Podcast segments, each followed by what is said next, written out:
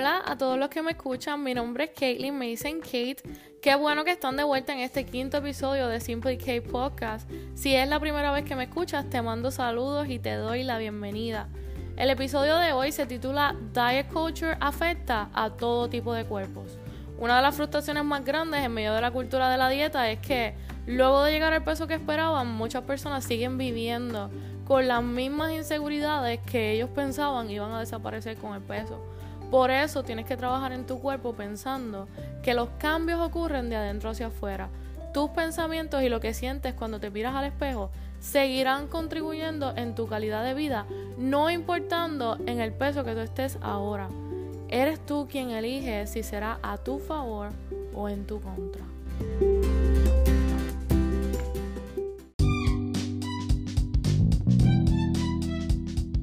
Ok, Lamsey Jewelry es una colección original de pulseras, relojes, collares, pantallas, todos hechos por una joven puertorriqueña que actualmente vive en Washington State.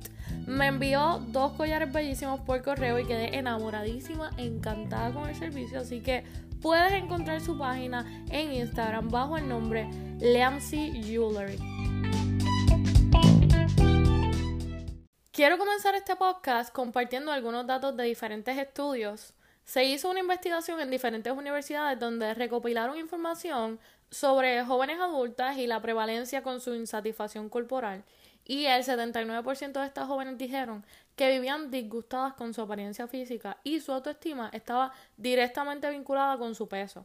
En otro estudio, jóvenes que cursaban el cuarto año reportaron una baja estima corporal y un descontento con su cuerpo, con su peso y ciertas áreas específicas de su cuerpo. La percepción del cuerpo ideal para estas jóvenes era significativamente más delgado que su cuerpo actual y este patrón de pensamiento se mantuvo tanto en jóvenes con un índice de peso promedio o inferior al promedio para su edad. O algunas de estas niñas estaban en el peso ideal y aún así ya estaban viviendo una distorsión de su imagen corporal. Y estaban estas otras niñas que estaban por debajo del peso que se consideraba lo normal y aún así no estaban conformes con lo que estaban viendo en el espejo. En otro estudio se reportó que el 80% de las niñas de 10 años ya han intentado alguna dieta en su corta vida y 42% de las niñas de primero a tercer grado ya desearían ser más delgadas. Y siempre nos han hecho pensar que nuestros cuerpos se tienen que ajustar a las exigencias y a las normativas del entorno en el que vivimos y por eso es que el cuerpo se ha convertido en un mediador cultural. Por eso la imagen corporal ideal se va plasmando en nuestros valores, en nuestras creencias, en los cánones estéticos y vemos en estos días que todo gira con relación al cuerpo, a cómo nos vemos, qué nos ponemos, qué dirán de nosotros cuando nos vean y sin darnos cuenta hemos convertido nuestros cuerpos en un principal centro de atracción, así que vamos a preguntarnos por un momento si realmente cambiar las prioridades de esta sociedad es importante porque sin duda hay que hacerlo y para eso podemos comenzar con nosotros mismos. Hay muchas personas que no conocen mi historia y de forma breve quisiera que supieran un poco más sobre mí.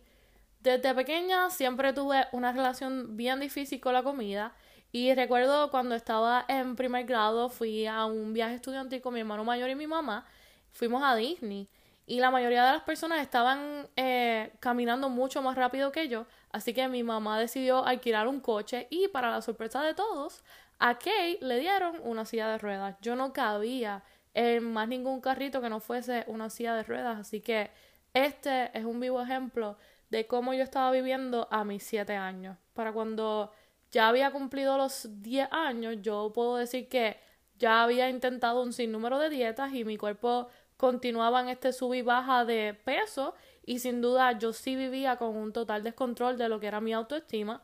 Y el cambio mayor ocurrió en el transcurso de mis 16 años, que fue cuando rebajé alrededor de 100 libras en un periodo de 11 meses. Mis papás habían decidido pagarme un programa dietético donde esta compañía me daba todas mis comidas, mis meriendas, todo semanalmente, motivación y hasta una health coach que yo visitaba todas las semanas para que ella me monitoreara mi peso y también me diera support para los problemas que yo había enfrentado en esa semana. Y esto suena bien, esto suena espectacular. Literalmente yo cumplí mi meta, pero estamos hablando de una persona que toda su vida tuvo una relación fatal con la comida y de repente ahora todo es fácil. Y por un momento, por 11 meses, yo dejé de preocuparme por la comida, yo dejé de pensar en porciones, yo no tenía que ir a comprar con mis padres, yo no pensaba en nada porque me lo habían dado todo y lo único que yo tenía que hacer era calentar mi comida y esperar tres horas más para volver a comer. Nada más. Y aquí se perdió un proceso de aprendizaje clave, yo diría que muy importante, y que anyway jamás había aprendido durante mi niñez y mi juventud, y esto es escuchar las señales de mi cuerpo, comprender cuándo realmente tenía hambre, cuándo tenía sed, qué comidas le caían bien a mi estómago, cuáles son las porciones correctas para mí, cuánto es too much, cuándo debo parar de comer, ese proceso de preparar las comidas, el, el proceso de simplemente esperar a que estuviese lista, el hábito de ir a comprar los ingredientes y simplemente aprender a crear el tiempo o la rutina, diría yo, para hacer las comidas, esto se perdió por un proceso de casi un año. Y cuando me tocó volver a la supuesta normalidad, y aquí es donde las dietas no hacen sentido y te invito a que busques más información sobre lo que es diet culture o la cultura de la dieta en español. Cuando me tocó hacer mi primera comida, yo realmente no quería comerme solamente una cosa, yo quería comerme todo lo que no me había comido en 11 meses. Y esto no solamente me pasa a mí, esto le pasa a todas las personas que hacen cualquier tipo de dieta, porque las dietas no son para toda la vida, las dietas duran semanas o pueden durar meses o hasta años, pero al final, al final, al final, el cuerpo nos pide volver a lo que nosotros habíamos estipulado que era lo normal. Entonces, si se dan cuenta, lo que perdemos es la oportunidad de conocernos, porque ¿cómo podemos llevar una relación saludable con la comida si desde la niñez están desconectándonos de nuestros propios cuerpos? no tenemos una relación saludable con nosotros mismos desde pequeños y un niño o una niña de 10 años yo diría no necesita escuchar que tiene que ser delgado o delgada. El mensaje correcto no debe incitar al rechazo de su propio cuerpo y escuchar constantemente mensajes como tienes que rebajar, así no vas a llegar a ningún lado, la ropa no te va a servir eh, si sigues comiendo así, los pantalones ya no te sirven, tus amiguitos se van a burlar de ti. Esos mensajes se graban en el subconsciente y lo menos que hacen es reprogramar el cerebro para que los niños rebajen. O sea, eso no pasa así. Eso solo pasa a, problemas mayores con su autoestima y crea esa distorsión con su imagen corporal. Pero vamos a hablar un poco sobre nosotros los adultos, cómo lidiamos con la cultura de la dieta y cómo esto nos ha afectado a todos. Literalmente cualquier persona con cualquier tipo de cuerpo está expuesta a sentir el rechazo. Yo me cansé de contar cuántas amistades han dicho comentarios negativos sobre sus cuerpos en medio de conversaciones que a veces no tienen nada que ver con ese tema. Y yo discutía esto con unas amistades hace varios días atrás y ellos me decían, bueno, Kate, lo que pasa es que el miedo atrae la mente de la gente, el miedo nos paraliza y ese ha sido el mensaje que nos han llevado cuando hablamos del peso. Eh, no queremos estar sobrepeso, no queremos ser obesos porque nos dicen que la obesidad está relacionada con enfermedades cardiovasculares, con diabetes, con cáncer. La obesidad mata. Y aquí lo más sorprendente y irónicamente es que estos pensamientos están muchas veces en las personas que viven con un promedio en su peso, o sea, con el peso promedio.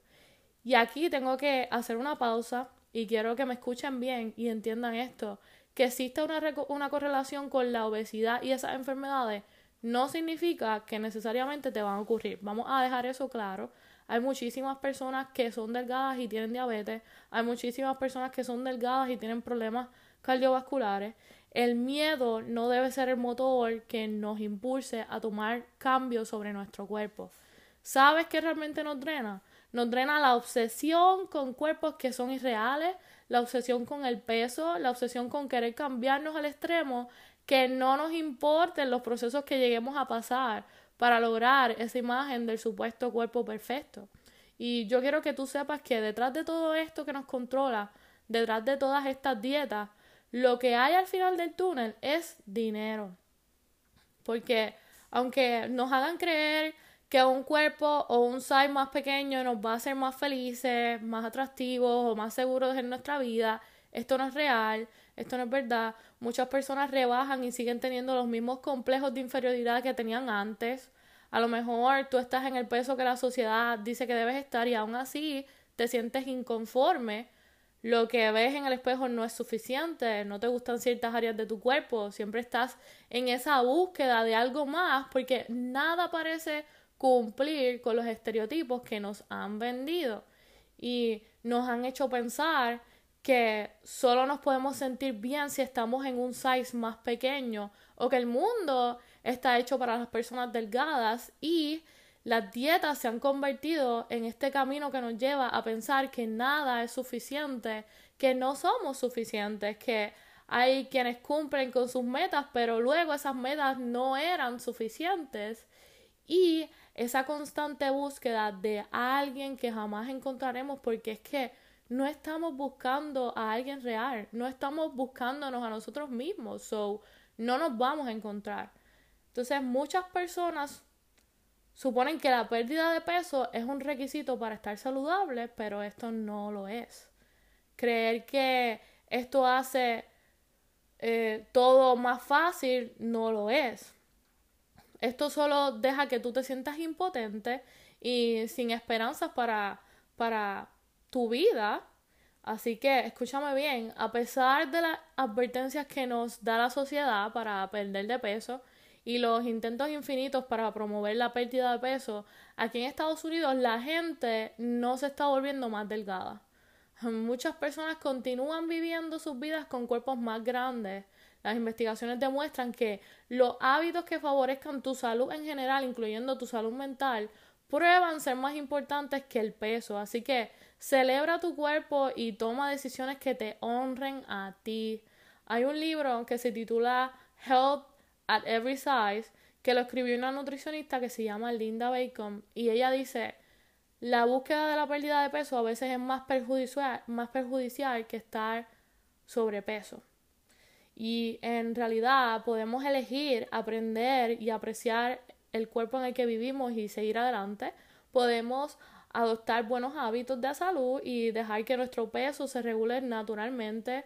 Está ocurriendo una revolución que se llama salud en todos los tamaños y esto también tú puedes ser parte. Solo tienes que honrar tu cuerpo en el que vives y cuidarlo bien, desarrollar y cultivar conexiones con otras personas, eh, comer pero comer tranquilamente. Encuentra eso que te, que te inspire y que te ayude a quererte más vive plenamente, porque ese es el camino hacia la salud y escúchame bien, la felicidad es lo suficientemente capaz de incluirte a ti en el size que tú estés ahora mismo. La literatura en la psicología es clara cuando dice que las personas toman mejores decisiones sobre su salud cuando se sienten mejor con ellos mismos. Así que la estrategia que promueve culpabilidad simplemente ha fracasado. Y yo deseo con todo mi corazón que no continúes en eso, no escuches ningún comentario que te haga sentir inferior solamente por tu cuerpo o por tu peso. Eh, la vergüenza no te va a ayudar para que tomes mejores decisiones. Hay una alternativa compasiva para lidiar con nuestros cuerpos y se llama perseguir y saber que la salud viene en todos los tamaños. Y como siempre, al final del episodio quiero compartirles algo, alguna experiencia que también nos ayude a seguir mejorando. Y en este caso, quiero eh, decirles que tuve una conversación con un compañero en la clínica y él me decía que su recomendación era que yo comenzara a hacer este podcast en inglés porque hay muchas personas que hablan inglés y que apoyarían más mi proyecto y realmente la razón por la que yo comencé este podcast en español fue porque vi la necesidad que tenemos los hispanohablantes eh, de continuar apoyando los proyectos en nuestro idioma. No tenemos que depender de otros idiomas para sobrevivir en lo nuestro. El español es tan digno como cualquier otro idioma, así que te motivo hoy a que apoyes algún proyecto que sea en español, déjale saber a esa persona que la apoyas y que su esfuerzo realmente vale la pena. Vamos a valorarnos más. Y si todavía no me sigues en Instagram, búscame bajo el nombre Simply K Podcast. Así que una vez más, muchísimas gracias por escucharme y de verdad deseo que en este día muchísimas cosas lindas ocurran en tu vida.